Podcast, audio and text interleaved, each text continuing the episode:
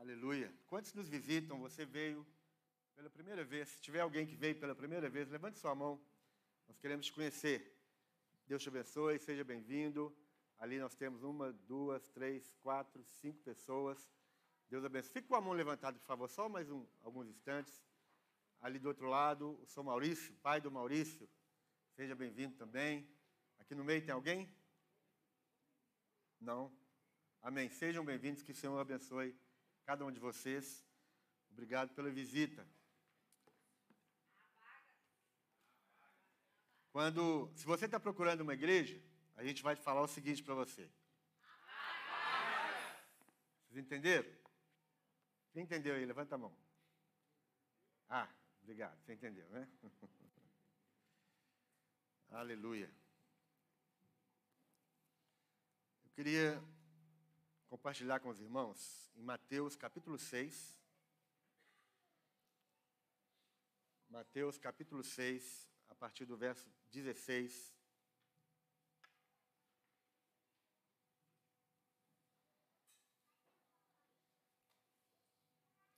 Nós vamos ler da NVI, se você não tem, pode acompanhar aqui com a gente na frente. Mateus capítulo 7, verso 16 ao 20. Não, verso 16. Mateus 7, 16. 15. Mateus 7, 15. Vou começar do 15. Mateus 7, 15 a 20. Isso, Mateus 7, 15 a 20. Amém? Diz assim: Cuidado com os falsos profetas. Eles vêm a vocês vestidos de peles de ovelhas, mas por dentro são lobos devoradores. Vocês o reconhecerão por seus frutos. Pode alguém colher uvas de um espinheiro ou figos de ervas daninhas? Semelhantemente, toda árvore boa dá frutos bons, mas a árvore ruim dá frutos ruins. A árvore boa não pode dar frutos ruins, nem a árvore ruim pode dar frutos bons. Toda árvore que não produz bons frutos é cortada e lançada ao fogo. Assim, pelos seus frutos, vocês o reconhecerão. Tem, aqui, tem alguém aqui no nosso meio que nunca, que é a primeira vez que você, dos visitantes, óbvio, vocês que estão aqui nos visitando, é a primeira vez que vocês vêm uma igreja evangélica? Alguém aqui é a primeira vez? Não? Vocês que estão conosco aqui nos visitando, vocês já frequentam ou frequentaram a igreja evangélica? Só para eu saber. Já frequentou? Agora não está frequentando mais? Agora está aqui com a gente? Fechou? Amém. Desculpa estar tá te apertando aí, mas é uma brincadeira. Então, todo mundo já frequentou, frequenta a igreja evangélica, né? Ok. Então, o que nós estamos lendo, acabamos de ler aqui, não é nenhuma novidade para vocês. Jesus, essa palavra aqui é uma palavra que é um ensinamento que Jesus trouxe algumas horas antes da sua crucificação. Domingo passado nós lemos João capítulo 13. Nós, nós falamos sobre Jesus ensinando aos discípulos o que é a verdadeira felicidade. A verdadeira felicidade está em lavar os pés uns dos outros. Jesus ensinou para os discípulos, ele pegou uma toalha, pegou uma bacia e começou a lavar os pés dos discípulos. E ele perguntou para eles: Vocês estão entendendo o que eu estou fazendo? Depois ele falou: Se vocês praticarem, se vocês entenderem, vocês praticarem o que eu estou ensinando para vocês, verdadeiramente vocês serão felizes. Então, em João capítulo 13, aquele foi o começo dos ensinamentos de Jesus, dos grandes, dos maiores ensinamentos de Jesus para os discípulos, logo antes dele ir para o sofrimento e a crucificação. Então, em João capítulo 13, essa, essa narrativa aqui é, é a mesma narrativa do final dos ensinamentos de Jesus antes de ir para a cruz é a mesma coisa, só que um outro, uma, um outro escritor. Então, João capítulo 13, Jesus ensina para os seus discípulos servir, lavar os pés uns dos outros. João capítulo 14, Jesus, tudo isso são ensinamentos antes de Jesus ir para a cruz. São os últimos ensinamentos de, de Jesus para os discípulos. Talvez os mais importantes. Antes de, de João 13, antes de Jesus lavar os pés dos discípulos, Jesus ele, ele fazia sinais e milagres, ele andava pelas cidades, as pessoas o seguiam e ele fazia suas obras. Mas a partir de João 13, ou a partir daquele momento ali do lava-pés, Jesus começa a trazer ensinamentos preciosos, valiosos para os discípulos. João capítulo 13, ele ensina a servir com uma toalha e com uma bacia. João capítulo 14, Jesus começa a falar sobre as moradas que ele nos preparou. João 14, não se turbe o vosso coração, credes em Deus, crede também em mim. Na casa de meu pai há muitas moradas. Se assim não fosse, eu vos teria, dito: Vou preparar um lugar. O ensinamento de Jesus a respeito das moradas celestiais. Capítulo 15, nós vamos ler aqui também. Ele começa a falar sobre fruto. Ele ensina para nós que, nós que ele é a videira verdadeira, nós somos os ramos. Capítulo 16 de João, ele vai falar sobre o Consolador, o Espírito Santo, que quando ele fosse, ele enviaria para nos guiar em toda a verdade. Capítulo 17, Jesus vai falar sobre a, uni, a unidade do povo de Deus. A unidade entre Pai, Filho e Espírito Santo. E a unidade entre nós. E aí, Jesus vai para a sua caminhada do sofrimento. Então, nesse texto aqui que nós estamos lendo, ele também uma, um ensinamento, uma pregação, um sermão de Jesus a respeito do fim. Ele traz essa, essa advertência. Cuidado com os falsos profetas. Eles vêm a vocês vestidos de pele de ovelhas, mas por dentro são lobos devoradores. E ele fala, ele traz uma palavra muito importante no verso 16. Vocês os reconhecerão por seus frutos. O que eu quero compartilhar com os irmãos hoje é sobre frutos. Frutos. E é muito interessante a gente guardar no coração. Quando Jesus fala, aqui em Mateus 7, quando ele fala em João 15, que nós daqui a pouco vamos ler, sobre frutos, fruto ou frutos, Jesus não está falando sobre o trabalho do cristão. Fruto não tem muito a ver com obras. Fruto não tem nada a ver com aquilo que nós produzimos. Mas quando Jesus fala sobre fruto, ele está falando sobre um caráter cristão, um estilo de vida, uma transformação interna dentro de nós. Fruto, segundo os ensinamentos, os ensinamentos de Jesus, é aquilo que o Espírito Santo produz dentro de nós. É mudança de vida, é comportamento, estilo de vida.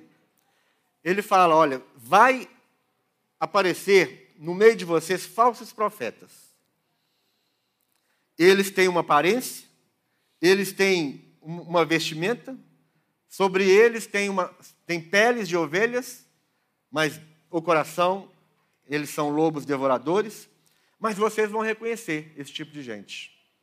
E vocês vão reconhecer esse tipo de gente através do fruto. São os frutos. Então, quando Jesus fala de fruto, ele está falando de caráter. Está falando de estilo de vida, não está falando de obras. As obras, qualquer pessoa pode fazer obras. Qualquer pessoa. Qualquer pessoa pode fazer bondade, obras boas. Qualquer pessoa pode juntar aí alguns pães, fazer um sopão ir para o morro, ir para os aglomerados, tirar os mendigos da rua, alimentar os mendigos, dar banho aos mendigos, pentear o cabelo, dar roupa. Qualquer pessoa é capaz de fazer isso. Então Jesus não está falando disso. Reconhecimento das pessoas reconhecimento daquilo que uma pessoa é, Jesus fala que é pelos frutos. Por isso que frutos aqui não é obra, fruto aqui é caráter, é vida diante de Deus. Então ele fala: é, vocês os reconhecerão por seus frutos. Pode alguém colher uvas de um espinheiro ou figos de ervas daninhas? Toda árvore boa dá frutos bons, mas a árvore ruim dá frutos ruins. A árvore boa não pode dar frutos ruins. Nem a árvore ruim pode dar frutos bons. Toda árvore que não produz bons frutos é cortada e lançada ao fogo. Assim, pelos seus frutos vocês os reconhecerão. Nós estamos aqui assentados do lado de pessoas. Para que você reconheça, conheça ou reconheça se a pessoa que está do seu lado é uma boa pessoa, você vai olhar para ela, mas não vai, não deve avaliar essa bondade pelo que ela faz ou pela roupa que ela veste. Você precisa olhar para essa pessoa e em tentar encontrar frutos. Frutos. Olhar para aquela pessoa e enxergar frutos.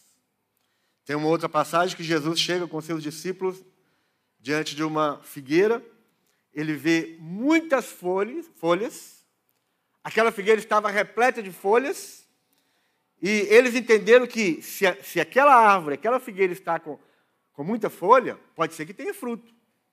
E eles se aproximaram ali, tentando achar fruto, e o que a Bíblia fala? Não encontrou, só tinha folhas. O que, que Jesus fez então? Nunca mais alguém vai procurar ou buscar fruto nessa figueira. E aquela figueira, no dia seguinte, ela estava seca, amaldiçoada. Então é assim que Jesus fala para nós: os, pelos seus frutos vocês o reconhecerão. João capítulo 15 agora. Abra aí em João capítulo 15.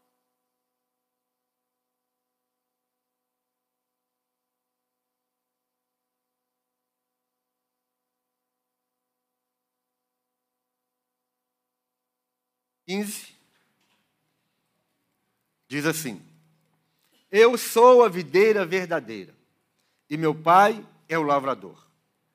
Toda árvore em mim que não dá fruto, atira, e limpa toda aquela que dá fruto, para que dê mais fruto. Vós já estáis limpos pela palavra que vos tenho falado.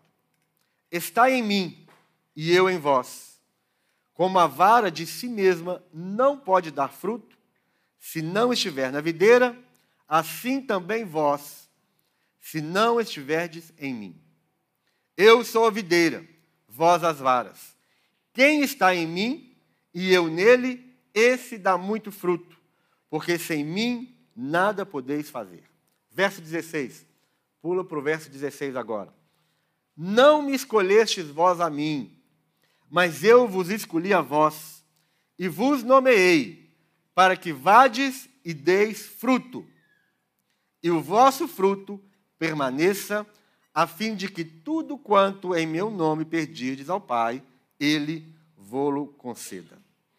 Então, é, é, isso aqui é parte do ensinamento de Jesus, antes de ir para a cruz. Ele, ele continua a falar sobre fruto. Como nós acabamos de ler aqui em Mateus, ele fala: nós vamos reconhecer as pessoas, nós vamos reconhecer se as pessoas são verdadeiras, se as pessoas são realmente árvores boas ou árvores ruins, vamos reconhecer pelo fruto. Jesus agora fala sobre como que é essa questão de dar fruto, como nós podemos dar fruto, ou como nós podemos dar, dar frutos. Então ele começa dizendo assim: Eu sou a videira verdadeira e meu pai é o lavrador. Então, nesse texto aqui, nós vamos ter algumas afirma afirmativas fortes de Jesus, e a primeira delas é que Jesus é a videira. Jesus é a videira. Jesus é a árvore principal. Ele fala também que o Pai, Deus, é o agricultor. Então, existe uma, uma videira, uma árvore, e existe um agricultor. E esse agricultor é o Pai, é Deus. A árvore verdadeira, ou essa videira, é Jesus. E o agricultor, aquele que trabalha, aquele que vai cultivando, aquele que, aquele que vai limpando, podando, aquele que vai cuidando, para que aquela árvore dê fruto, é o Pai. E ele chama de agricultor.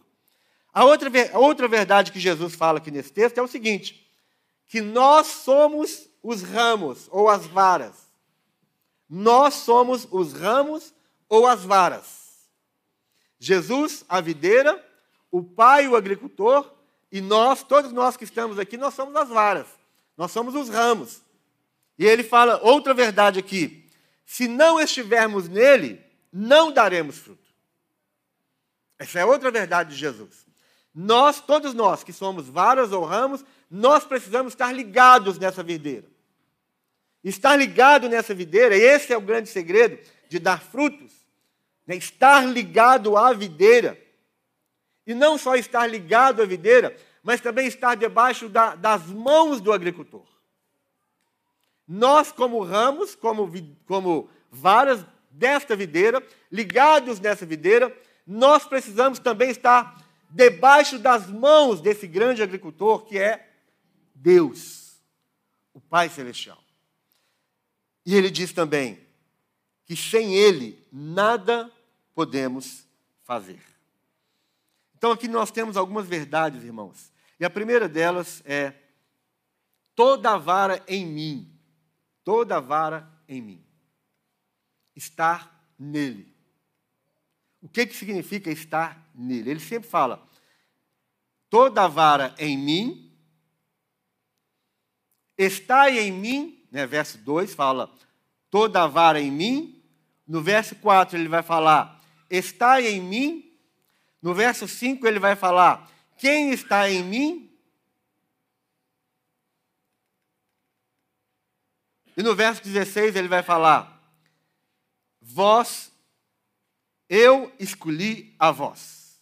Então ele fala: Está em mim, quem está em mim, e eu vos escolhi a vós.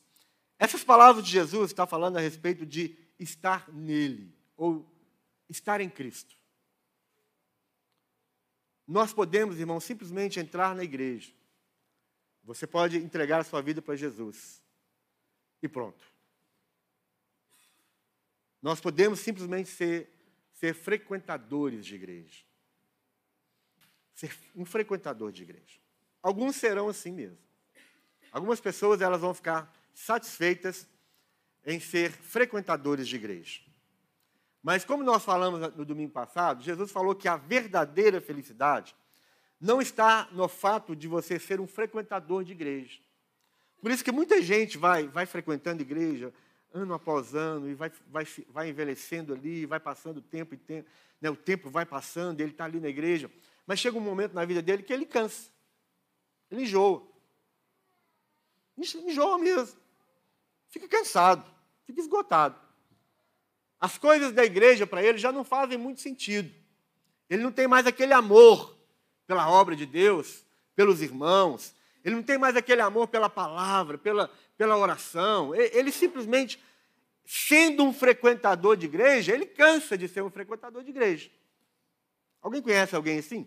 Cansou de ser um frequentador de igreja e hoje ele, ele nem vem mais? Ele não está mais na igreja? Alguém conhece alguém? Levanta a mão se você conhece, se você é só eu que conheço. Ah, eu acho que é só eu mesmo. Mas ninguém conhece. Nós mesmos. Nós mesmos. Quantos, quantos momentos na nossa vida que a gente cansa? A gente tem uma velha frase que eu já cansei de. É impressionante como que a gente cansa de falar. A gente traz aqui as palavras do público e a gente fala assim. Quantas vezes eu, eu me lembro de ter falado assim? A, a, a grande frase do momento. E, a, e as coisas vão acontecendo na igreja por ondas, né? Parece que vem ondas na igreja. E uma das ondas que vem e volta sempre na igreja é o seguinte: eu vou dar um tempo, eu vou cuidar de mim. Vocês já ouviram essa frase? Ou também só eu que ouço essa frase de vez em quando? Eu vou dar um tempo agora. Eu vou dar um tempo de igreja. Eu vou dar um tempo de ministério. Eu vou dar um tempo de chamado. Eu vou dar um tempo e vou cuidar de mim. Isso é uma expressão de alguém que cansou. Alguém que cansou de igreja, alguém que cansou de você. Né? Quando a pessoa chega assim e fala, eu vou dar um tempo agora da igreja, vou dar um tempo das coisas de Deus. Ela está falando que assim, Paulo, eu cansei de você. Priscila, cansei de você. João, cansei de vocês. Vou dar um tempo significa, é, eu estou cheio de todo mundo, estou cheio de tudo. Eu preciso cuidar de mim. E nós vamos desprezando as coisas de Deus nós vamos desprezando as pessoas que por anos nós caminhamos juntos e simplesmente eu cansei, vou cuidar de mim. Mas por que, que as pessoas fazem assim? Porque as pessoas elas não estão em Cristo. Essa é a grande verdade. não estão em Cristo. Elas não entenderam ainda o que é estar em Cristo, viver em Cristo. O que Jesus está falando aqui em João 15, estar, aqueles que estão em mim, estar em mim. Esse é um dos maiores significados do, da vida cristã hoje para todos nós. Estar em Cristo significa é, uma união formada nele, crendo nele, dependendo dele. Estar em Jesus, estar em Cristo é, é algo espiritual, algo místico, algo transcendental, algo é, extraordinário, produzido pela, pelo Espírito Santo no mundo espiritual. Estar em Cristo é uma união, é uma aliança, é um vínculo que só o Espírito Santo pode fazer. Estar em Cristo resulta de é, uma dependência dele, sentir necessidade de Jesus. Estar em Cristo é deixar uma obra. O dia que você levantou a sua mão, entregando a sua vida para Jesus, repetindo uma oração, ou fazendo uma oração de arrependimento, de entrega. Quando você fez isso, e se é que você fez isso na sua vida uma vez, naquele momento algo extraordinário começa a acontecer na sua vida. E aí você, você se identifica com Jesus. Aí verdadeiramente você começa a crer em Jesus. Você verdadeiramente começa é, a entrar num processo de dependência dele, de sentir necessidade dele.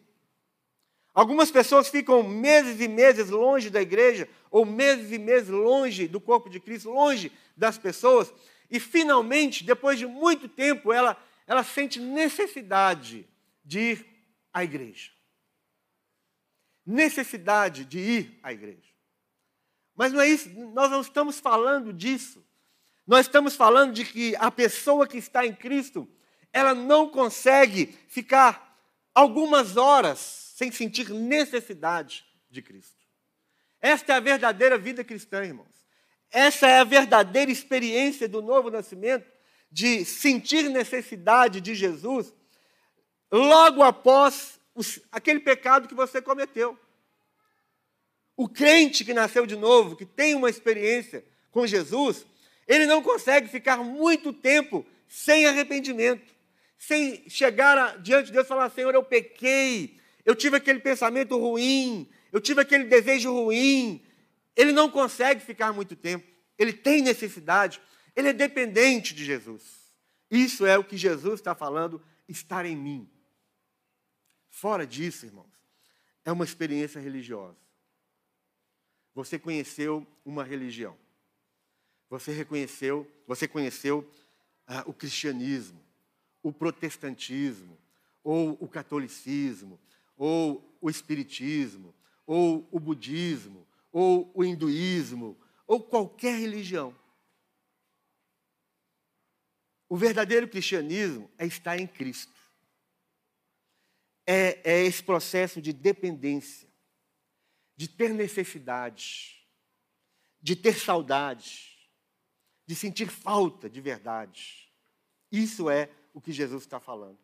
E Jesus está falando que só pode dar fruto quem está nele.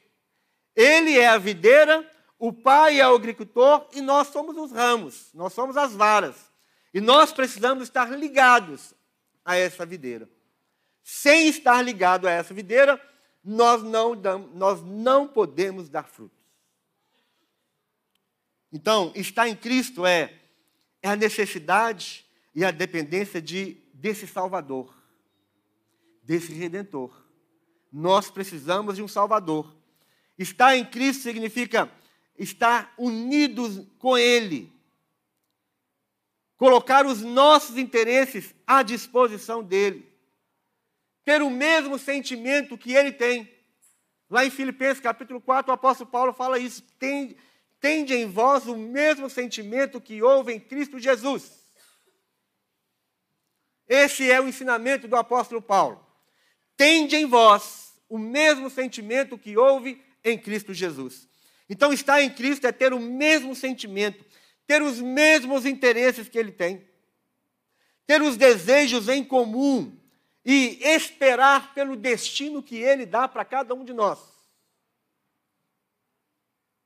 Estar em Cristo é submeter os nossos planos e os nossos projetos de vida e os nossos sonhos de vida a Ele.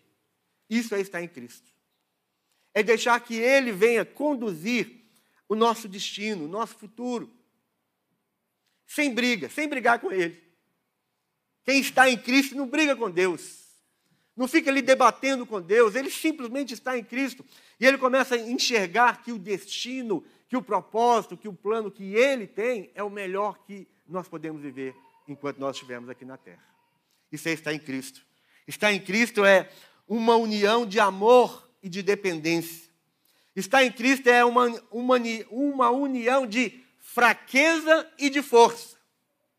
Todos nós temos as nossas fraquezas, irmãos. Sim ou não? Todos nós temos as nossas fraquezas, os nossos deslizes, os nossos combates internos, as nossas inquietações na alma, na nossa mente, no nosso coração. Todos os dias é uma luta, às vezes, para levantar, para sair da cama, para sair do quarto escuro, para tomar um banho e para trabalhar e para encarar a vida. Todos nós temos essa fraqueza em nós, mas estar em Cristo é o quê? É a união da fraqueza nossa com a força dele. Todos os dias com essa fraqueza interna que nós temos, quando nós estamos em Cristo, nós, uni nós unimos a nossa fraqueza com a força daquele que é todo-poderoso. E aí você abre os olhos, você levanta da cama, você toma um banho gelado e você pega o metrô lotado e vai para a vida, meu irmão. E vai trabalhar com alegria, com satisfação, com esperança. Estar em Cristo é a união da imperfeição com a perfeição as nossas imperfeições, unida com a perfeição daquele que é o Todo-Poderoso. É essa união, essa dependência, essa necessidade. Estar em Cristo é a união da nossa natureza fraca, machucada, cheia de ferida, com um Salvador que cura, que liberta e que santifica. Essa é, isso é estar em Cristo. Estar em Cristo é a união de um pecador com um redentor. Estar em Cristo é, é a mais interessante de, toda, de todos os milagres de união que se pode falar. Estar em Cristo é muito mais forte, muito mais profundo do, do que a união de pai e filho e marido e mulher. Está em Cristo. Foi isso que o apóstolo Paulo falou lá em Efésios capítulo 6. Todo aquele mistério entre marido e mulher, ele, Paulo fala assim, mas eu estou me referindo à união entre Cristo e a igreja. Está em Cristo, irmãos. Jesus falou: vocês precisam estar em mim. Existe então essa grande diferença que eu falei no começo de frutos e obras. O que Jesus está falando sobre estar nele, produzindo fruto, não tem nada a ver com obras mas tem tudo a ver com mudança de caráter, mudança interna, mudança de coração. Fruto é produzido pelo, pelo Pai. É uma ação do Espírito Santo. Lembra que Jesus falou: Eu sou a videira e o agricultor é quem? O Pai. É o Pai que vai produzindo, é que vai trabalhando na videira, trabalhando nos ramos, nas varas, para que esse fruto seja saia, seja produzido em nós. As obras são resultados do trabalho do homem. Fruto é resultado do poder do Espírito Santo em nós. Irmãos, nós estamos aqui hoje, você está aqui hoje, para produzir fruto. Amém? Nós estamos aqui hoje para produzir fruto. Jesus nos salvou para que nós possamos produzir fruto. E não é fruto, não é obra. Apaga da sua cabeça. As obras são produzidas depois que fruto é produzido. Somente depois que o fruto, o fruto está sendo produzido em nós, é que nós seremos capazes de produzir obras. Ou seja, toda obra produzida por, pelo ramo que está na videira é uma obra produzida, ou um fruto produzido, ou uma obra produzida pelo Espírito. Não tem nada a ver com a gente. Isso é a graça de Deus operando em cada um de nós. Então, nesse, no texto que a gente leu, a gente vai ver algumas fa fases da vida deste ramo. Algumas fases que todos nós passamos enquanto vara ou enquanto, enquanto ramo. Quem nós somos mesmo? Que Jesus falou? Nós somos ramos. Ou nós somos varas. Então a primeira fase está no verso 2. Primeira fase desse ramo. Então pensa nisso. Eu, eu vou falar aqui de quatro fases. Então você vai pensando aqui, identificando qual é a fase que você está vivendo hoje, enquanto vara, enquanto ramo dessa videira debaixo das mãos do grande agricultor. Então a primeira fase desse ramo é, verso 2: Estando em mim, não dá fruto. Você já parou para pensar nessa frase aqui? Verso 2: Toda vara em mim que não dá fruto. Está escrito isso na sua Bíblia? Já pensou nisso? Como assim? Está em mim, mas não dá fruto? Sim, é a primeira fase. Tem gente que vive anos e anos e anos nesta fase. Está em Jesus, mas não dá fruto. Que doideira. Como assim? E nós acabamos de falar que só dá fruto quem está nele. E agora ele fala: toda vara em mim que não dá fruto, estar nele, mas não dá fruto. O que, que significa isso? Simples. Talvez a 90% da igreja vive dessa forma e vai viver até Jesus voltar ou até morrer. Está nele, mas não dá fruto. Que tipo de, de é esse? Que tipo de pessoa é essa? Irmãos, é aquela pessoa que entra na igreja e se acomoda. Simplesmente entra e se acomoda. E fica acomodado. E fica satisfeito. E fica tranquilo. Nós não podemos falar como alguns vão interpretar dessa forma. A, a, essa pessoa que não dá fruto é uma pessoa que nunca nasceu de novo, é uma pessoa que nunca se envolveu com Jesus. Mas Jesus está falando isso, ó, está em mim. Eu acabei de falar o que significa estar em mim. E Jesus usou exatamente essa palavra, aquele que está em mim, está em Cristo, está sim. Ele teve um encontro com Jesus. Ele fez a oração. Ele se arrependeu de seus pecados. Teve mudança na vida dele. Ele está em Jesus, sim. Mas ele, ele não dá fruto. Por que, que ele não dá fruto? Porque ele se acomodou. É essa, é essa pessoa que ele não dá fruto. Está vendo aqui? Isso aqui é a vara, é o ramo. Coloque seu nome aqui. Não. Ou coloca. Sabe que esse, esse, esse ramo, esse, não dá fruto. A gente olha, procura, não dá fruto. E Jesus falou o quê? Pelos frutos nós conheceremos. Está vazio, não tem fruto nenhum. Está em, em, mim, mas não dá fruto. Existe, é capaz, é, é possível. Está em Jesus, se acomodou, entrou para a igreja, fez, fez transferência com a pastora Sandra e com, com outras pessoas aqui, fez transferência, fez o curso, se batizaram, mas, se, mas estagnaram, acomodaram, ficaram quietos. Você vai para o céu, meu irmão? Vai. Eu acho.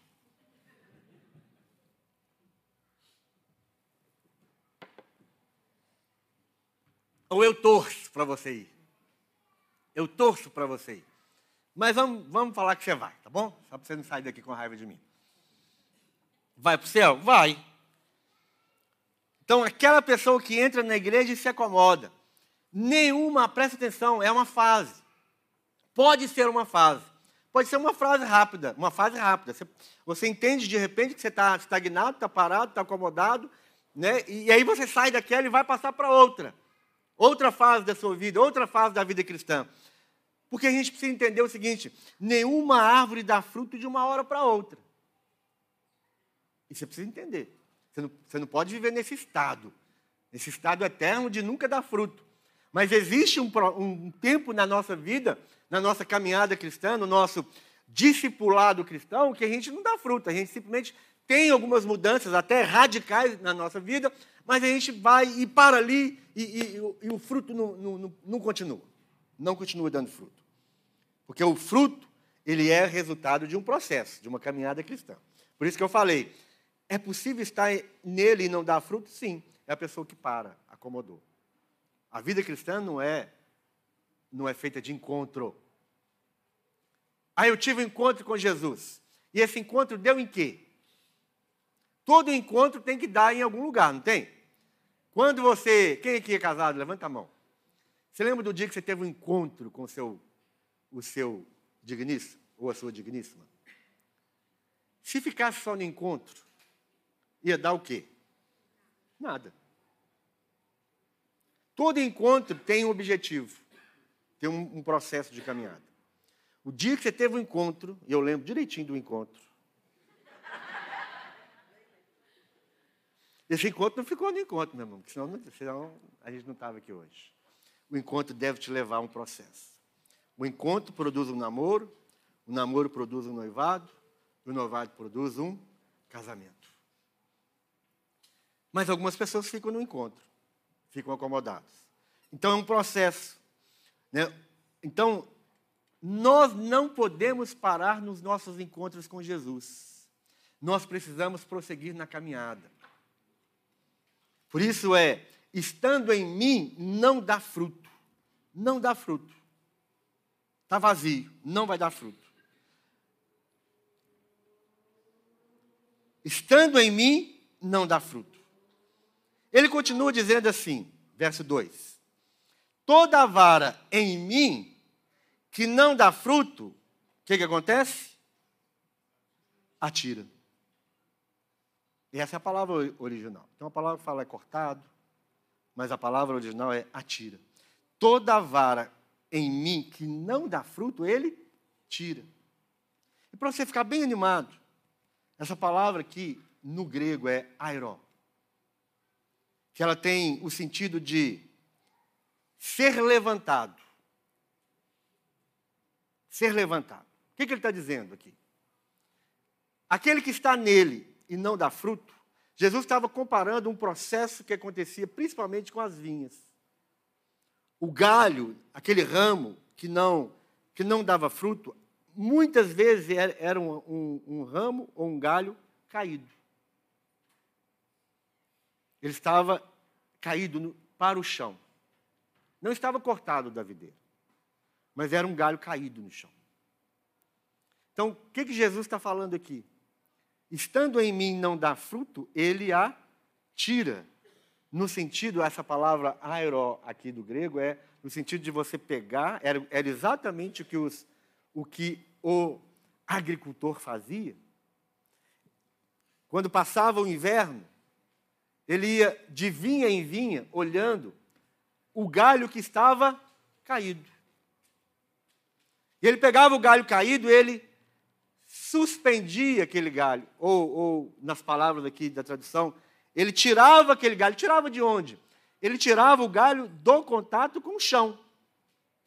Porque o galho em contato com o chão, ele não conseguia produzir. Por quê? Por causa dos insetos, dos bichos e a contaminação. O que, que ele fazia? Ele ia de vinha em vinha. Olha só o agricultor como é que ele era maravilhoso. Ele pegava o galho, ele suspendia, tirava do contato com o chão e amarrava na vinha. E é isso que Jesus está falando aqui. Estando em mim, não dá fruto, atira. Ele é o processo que o Pai faz naquele que está nele, mas não dá fruto. Ele levanta, ele tira do contato do solo. Ele coloca em contato de novo, verdadeiramente amarrado ali, agarrado na vinha. A vara ou ramo precisa estar em contato, ligado, amarrado na vinha, na árvore, no galho mais forte, para que ele comece a dar fruto. Então, qual que é o primeiro? A primeira fase do ramo é não dá fruto. Não dá fruto. O que, que acontece quando não dá fruto? Ele vem e tira. Tira de onde? Do chão, do contato com o mundo e coloca no tronco, coloca no, no, no, no galho mais forte. Amarra. Cola. Para que ele comece dar fruto. Então a primeira fase é essa. Vamos vendo aí, qual é a fase que nós estamos? Segunda fase, verso 2 ainda. Segunda fase é a fase daquele que dá fruto. Verso 2. E todo aquele, aquela que dá fruto. O, o texto fala assim, ó, toda vara em mim que não dá fruto, então o primeiro não dá fruto, atira e limpa toda aquela que dá fruto. Então, a outra fase desse ramo, dessa vara, pode ser o quê? Ele dá fruto. Segunda fase, dá fruto aqui, ó. Dois frutinhos. Deu fruto. Tem, é fruto? Dá fruto. Está aqui. Dois frutos. Essa aqui não dá fruto. Essa aqui dá fruto. José está querendo ver. José, essa aqui, José. Duas. José está ali, esticando o pescoço. Essa aqui não dá fruto. Essa aqui dá fruto. Segunda fase, dá fruto. Toda aquela que dá fruto. Fruto é o quê? Mudança, caráter, transformação interna. Está dando fruto. Qual que, é o, qual que é esse que dá fruto? Bom, parou de falar mentira, parou de dar cano nos outros, começou a pagar aquilo que ele pediu emprestado e nunca pagou, né? parou de enrolar as pessoas, né? não, bate mais na esposa. Antigamente ele dava três tapas e está dando só um. Está tá dando fruto. Né? Está dando fruto. Terceira fase. Terceira fase é verso 2. Olha isso, verso 2. Toda vara em mim que não dá fruto, atira e limpa a todo aquele que dá fruto, para que dê mais fruto. Mas para dar mais fruto, precisa de ser limpo. Aí a palavra usada aqui é catairo. Por isso que tem aquela diferença lá de airó e catairó. Então, por isso fazem aquela dificuldade de, de corta, né? na primeira palavra que, é, que não é corta, eles colocam como corta e falam, olha, quem não dá fruto vai para o inferno, vai, vai queimar no... Isso é outra coisa, tá? Isso aí é outra coisa, é outro, outra, outra conversa. Mas o que, que ele está falando? Pa... Tem uma fase na vida da gente que a gente precisa ser limpo ser podado para o que? Nós darmos o que? Mais fruto. Olha aqui, olha. Dois, quatro, seis. Dois, quatro, seis. Tem fruto aqui. Eu não vou, eu não vou mostrar porque senão vai cair. Fruto. Está vendo aí, João? José? Mais fruto, meu irmão. Mais fruto. Aqui dá o quê? Fruto. E aqui dá o quê? Mais fruto, meu irmão. Mais fruto. Aqui você dava três tapas na esposa, agora passou a dar só um. E aqui você parou de dar tapa. Você está dando mais fruto. Não fala mentira, não bate na esposa, não grita com os filhos, não, agora você parou de dar cano nos outros mesmo. Pagou todas as suas dívidas. Entendeu? Dá mais fruto. Mais fruto. Mas para dar mais fruto, o que tem que acontecer? tem que passar pelo processo da limpa, da poda. O que é a poda, irmãos? A poda é a intervenção do agricultor na sua vida. O agricultor agora começa a podar. Não é mais aquele processo de, de cuidado em que ele tirava o galho do chão e amarrava na videira. Mas agora é poda é, é a disciplina de Deus na sua vida. São as coisas que Deus começa a falar para você que dói. São as coisas que Deus começa a falar com você que confronta. Começa a confrontar de verdade. Aí dói. Aí você começa a espernear. Né? Poda. Quem aqui já podou alguma coisa? Roseira, poda. Você pega a poda, você não pega o tesourinho de, de cortar a unha. Para podar, você pega o quê? É o tesourão, meu irmão. Afiado. E aí a intervenção do agricultor começa a vir.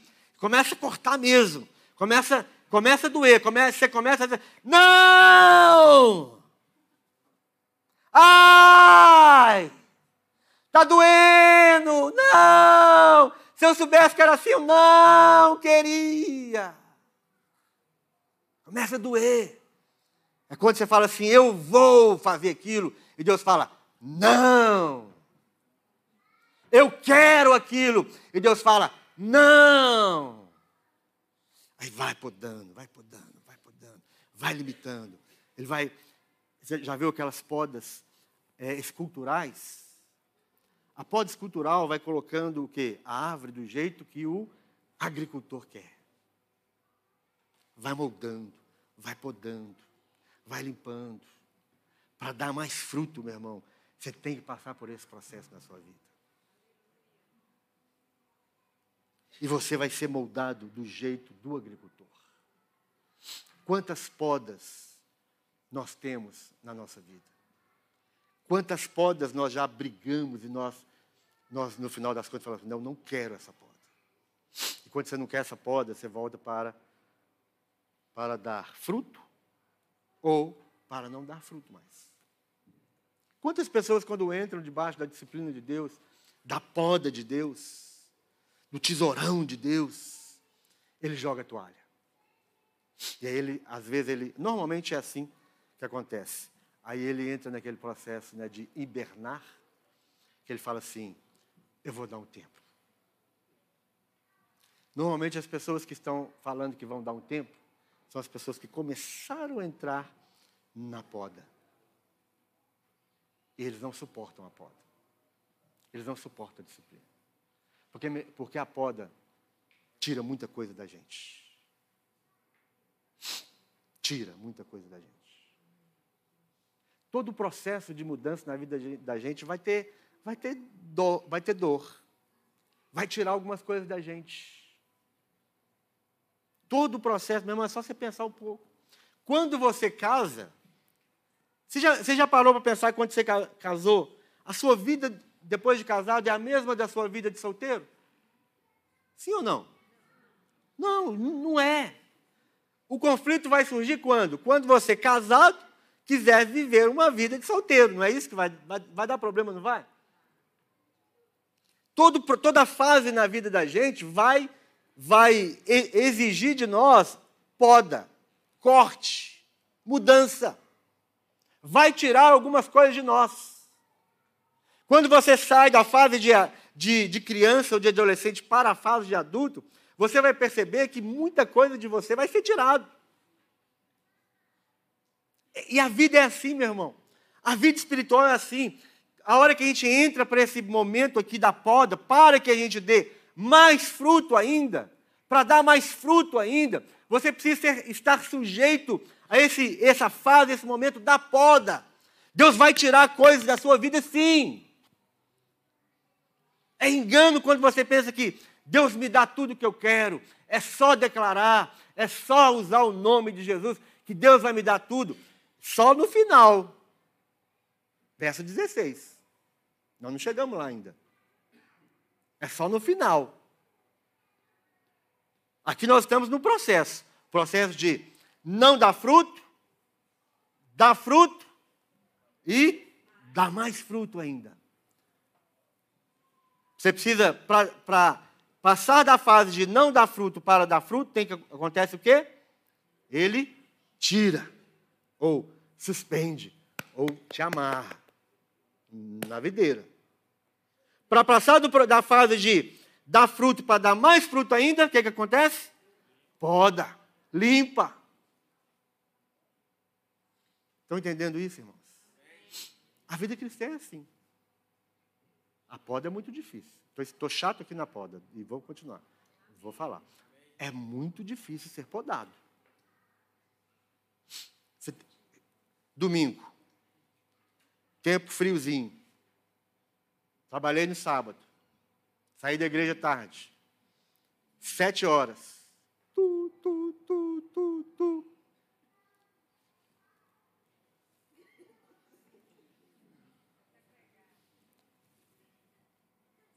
Sete horas. Nem. Olha, olha para a temperatura, 19 graus. Nem. Aí vem o quê? Poda. Que poda é essa? Levanta. Igual aquela história. Eu não vou, não vou na igreja hoje. Eu não vou na igreja hoje. A mãe, filho, acorda, está atrasado, já despertou dez vezes o relógio. Ah, hoje eu não vou, hoje eu não vou. Filho, você tem que ir. Não, hoje eu não vou. Filho, você esqueceu que você é o pastor da igreja. Você tem que ir para o culto. Você é o pastor da igreja. Você é o líder. Você tem que ir, levanta. É a poda de Deus, é a poda. Não tem esse negócio, não vou, não quero, não estou com vontade. É o processo da poda. É o processo da limpeza. Quantas limpezas nós, nós sofremos na nossa vida para poder dar mais fruto, meu irmão? Tem limpeza na sua vida, tem, ser, tem algumas limpezas que têm que ser feitas, e algumas limpezas doem. Tem muito cascão ainda. Você sabe o que é cascão? Cascão dá muito aqui né, no pé, aqui assim. A gente não lava isso aqui direito. Aí, né, quando você vai na piscina, amolece tudo. Aí você vai, você vai fazendo assim com, com o dedo, vai sair naquela casca, né? É o cascão. Dá aqui também, dá muito cascão aqui. Dá cascão aqui no pescoço. Tem gente que parece ter uma correntinha, não é correntinha não. É, é cascão.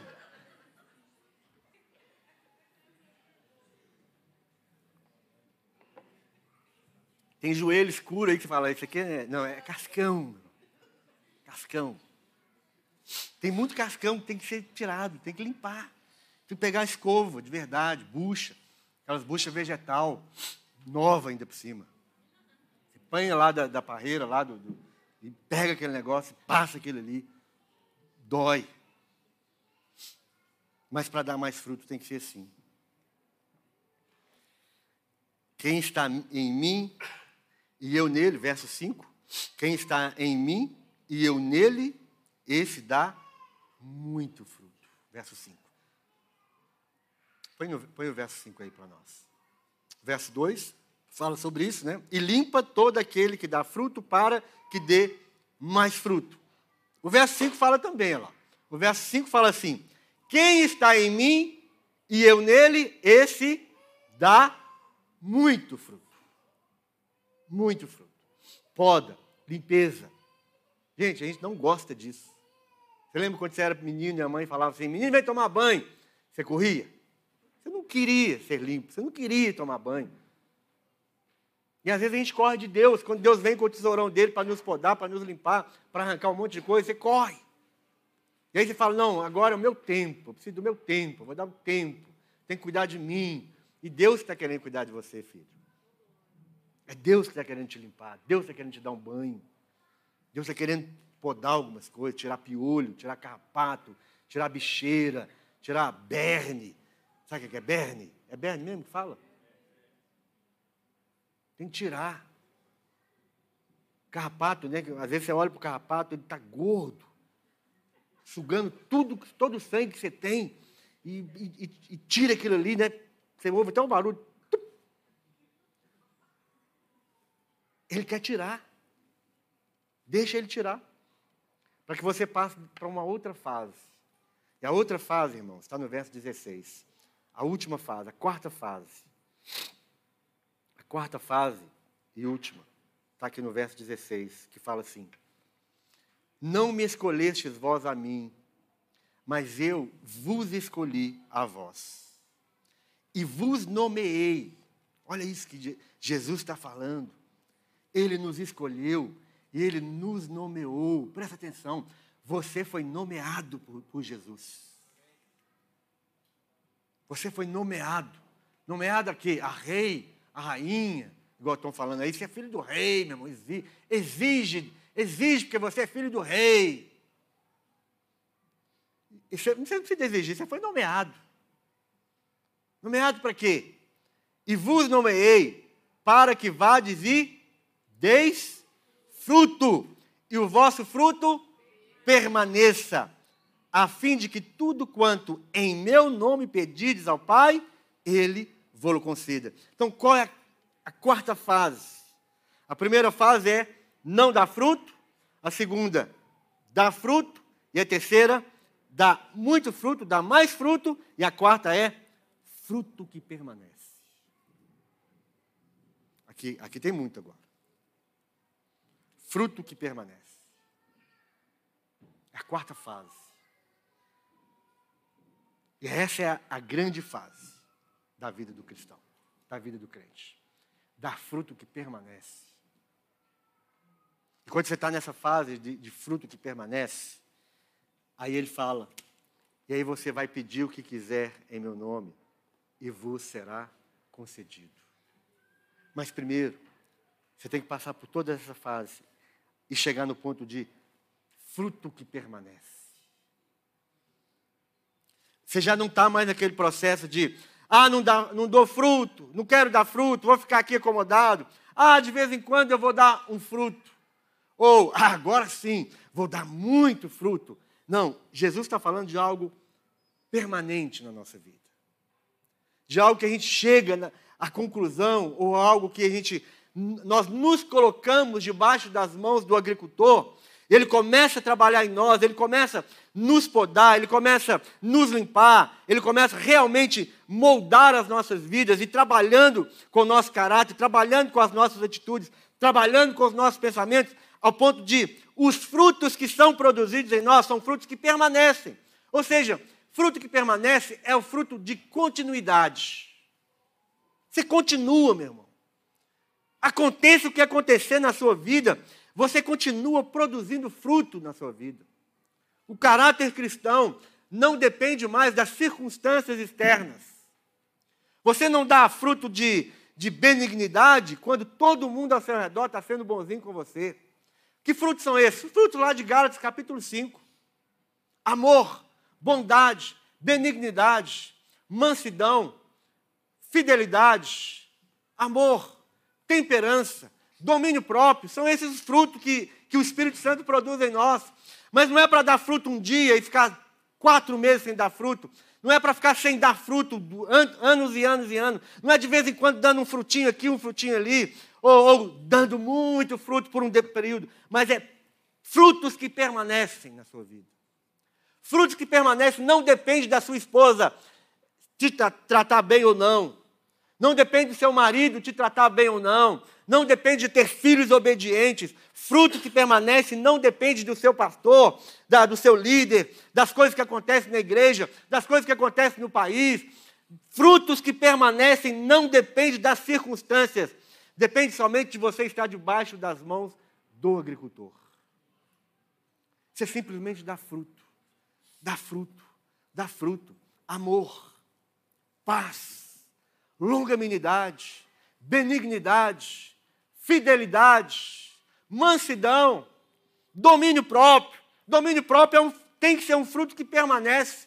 Não é só quando o trânsito está fluindo, o trânsito está fluindo, você saiu de casa às 5 horas, 5 e 10 você chegou em casa do trabalho, cansado. Fruto que permanece, fruto de domínio próprio. No trânsito, não, o domínio próprio não depende do trânsito, não depende de estar tá engarrafado. Quando está engarrafado, aí você murmura, aí você amaldiçoa, Aí a pessoa passa assim, e, te, e, e o motoqueiro, né, abençoadíssimo, o motoqueiro vem e arranca o seu retrovisor. Eles são, eles são especialistas em arrancar retrovisor da gente. E aí você, domínio próprio. Você não xinga a mãe dele. Você não amaldiçoa. É fruto que permanece. Seus negócios são negócios feitos na luz, na verdade. Você não tem uma senha que nem os, os grandes hackers no seu, conseguem entrar no seu computador para ninguém ver o que está lá dentro. É fruto que permanece. Perseverança. Você é perseverante. Você não é um preguiçoso. Você é uma pessoa trabalhadora. Você é uma pessoa disposta. Você é uma pessoa disponível. É fruto que permanece. Quando o fruto que permanece dá? Todo o tempo. Fruto que permanece é fruto que, que dá na sua vida todo o tempo. E as pessoas estão, estão procurando, meu irmão, quem aqui quer? Quem aqui quer um ramo desse aqui? Quem quer? Quem quer um ramo desse aqui? Não, eu estou querendo te dar, não quer não. Não, ninguém quer. Dá o quê, né? O que, que tem aqui dentro para dar para alguém? Tem alguma coisa aqui para compartilhar com alguém? Dá para compartilhar algo vazio? Não pode, não pode ser assim. Não pode ser um ramo que não dá fruto. Quem quer alguém que dá fruto? Eu quero, né? Você quer? Quem quer? Você quer? Tá, dá um fruto, um frutinho aqui. Quem mais quer um fruto? Quem mais? Um fruto, acabou. Alguém mais quer? Levanta a mão quem quer. Não tem, acabou. Acabou. Não dá para ser um ramo desse. Isso aqui não, não ajuda muito. Isso aqui resolve muito pouco. Aí você vai, sofre o processo de. Que, que acontece aqui com quem dá fruto? Aí você poda. Aí poda, aí vem dor. Né? Ah, não, não quero, não quero hoje, não. não. Ah, Deus, Deus, eu soubesse, eu não entrava para a igreja. Ah, aí fala, deixa eu dar um tempo. Aí tá, você vai e dá muito fruto. Quem quer fruto? Né? Você quer fruto, meu irmão? Tem fruto. Você quer fruto também? Tem fruto. Né? Então, olha só. Um, dois. Você mais, quem mais falou que quer fruto? Aí vocês não querem nada, então o problema é seu. Você quer, fruto, quer fruto. Quer, vou começar lá de trás, deixa eu dar uma oportunidade. Daqui a pouco chego lá. Aqui, ó, meu irmão, meu irmão. Você, veio, você chegou na igreja que dá fruto, viu, meu irmão? Permaneça aqui, dá muito fruto. Fruto. Quem mais quer fruto? Bom, vai acabar, né? Uma hora acaba. Mas fruto que permanece. Depois que você passou por um processo e deu muito fruto, o que, que acontece? Você, você fica nele. Né? Põe lá para mim, por favor. Olha lá. Não me escolheste a vós, mas eu vos escolhi. E vos nomeei. Quando você passa por, esse, esses processos, você está tão ligado que ele faz o quê? Te nomeia. Para quê? para que você dê fruto e fruto que permanece. Permanece, meu. Permanece. Você xinga, xinga, xinga, briga, briga, briga. Tem dinheiro? Eu sou alegre. Tem dinheiro? Eu sou alegre. Tem dinheiro? Eu sou alegre. Não tem dinheiro? Verdade? Vou falar de novo. Não tem dinheiro? Minha esposa xingou? O filho é rebelde? Verdade? Fruto que permanece. Quem quer fruto? Agora vou começar lá de trás. Uma vou te quebrar, vou te abençoar aqui, minha irmã. Você também. Pega esse fruto aí, em nome de Jesus.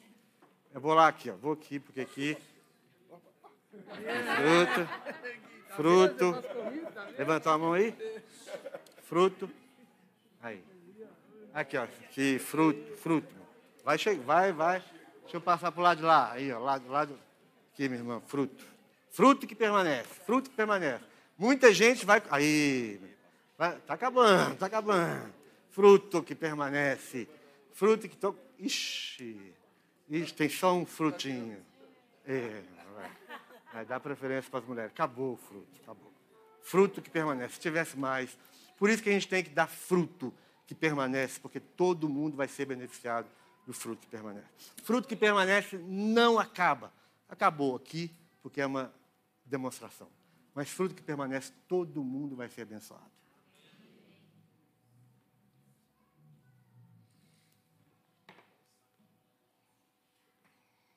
Quem quer fruto?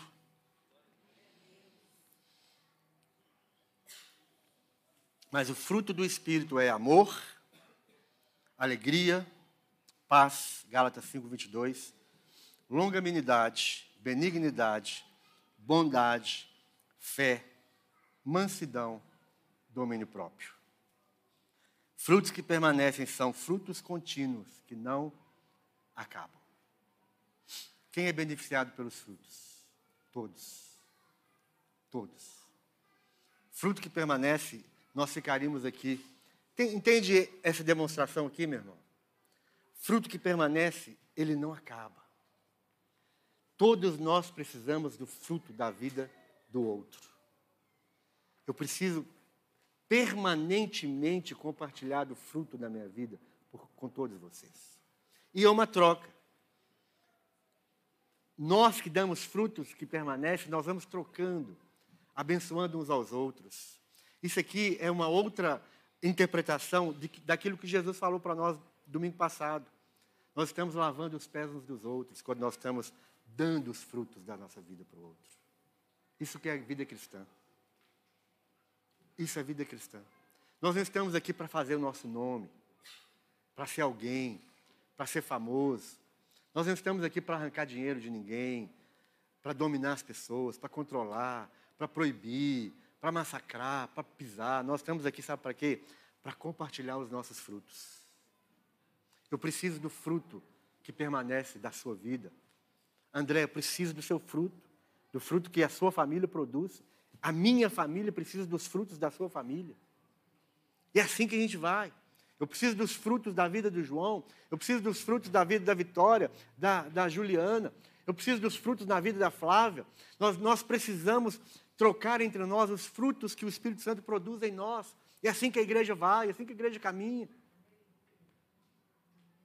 Essa pessoa aqui que não dá fruto, ele, ele sempre vai querer o fruto da vida de alguém, e ele vai se tornar, sabe o quê? Um sanguessuga. Sempre vai sugar daquele que tem fruto. Ele vai esgotando. Sabe por que, que às vezes a gente. É, é, a liderança às vezes fica até esgotada, se você não sabe, o pastor dessa igreja, às vezes, ele fica esgotado, meu irmão. O, tem que chegar ali e pegar. O, o tem que chegar e falar assim: cola, me cola na, na, na videira para eu não ficar no chão. E me amarra ali, ó. Porque aqueles que não dão fruto sempre vão querer alimentar do fruto do outro. É um sanguessuga. E a vontade de Deus é que, você, que nós vamos e demos muito fruto fruto que permanece. Ele nos nomeou para dar fruto, meu irmão. Ele te nomeou para dar fruto. Todos nós precisamos compartilhar os frutos na vida do outro. Vida cristã é isso. Eu preciso do fruto de cada um de vocês. Nós precisamos dos frutos na vida de cada um de nós. Estão entendendo isso? Vamos dar fruto que permaneça. Mas tem processo. O processo de, de ser tirado, o processo de ser podado e limpo, e o processo de estar nele de tal forma que ele nos nomeie para dar fruto que permaneça. Amém? Vamos ficar de pé.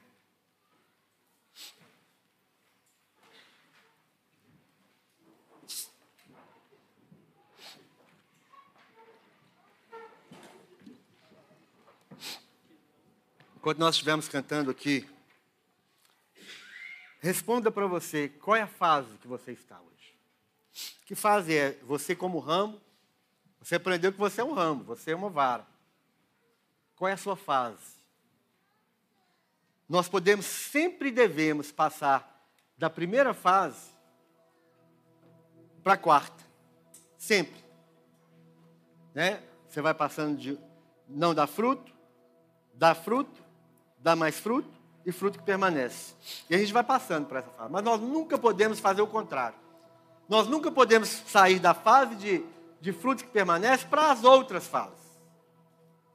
As outras fases são as fases que não são as melhores da nossa vida. Mas a gente sempre deve sair daquela fase para a última fase. Qual é a fase que você está enfrentando na sua vida hoje? Qual é a sua fase? Se você quer ser transportado dessas, nessas fases. Enquanto nós estivermos cantando, meu irmão, seja, seja honesto com você. E se você quer mudar de fase na sua vida, se você quer chegar a esse ponto de dar fruto que permanece, sai do seu lugar, vem aqui à frente, nós vamos orar juntos, para que a gente possa realmente ser produtores de frutos, para alimentar uns aos outros, lavar os pés uns dos outros. O que Jesus falou hoje para nós aqui é, em, são outras palavras do, da palavra de domingo passado, de lavar os pés uns dos outros. Ele está falando de dar fruto agora. Agora nós estamos dando fruto. Alguém precisa comer do fruto que você produz. Então, se você quer ser um produtor de fruto, na vinha, debaixo das mãos do agricultor, então se coloque aqui à frente para a gente te ajudar em oração. Não entendo o meu próprio agir.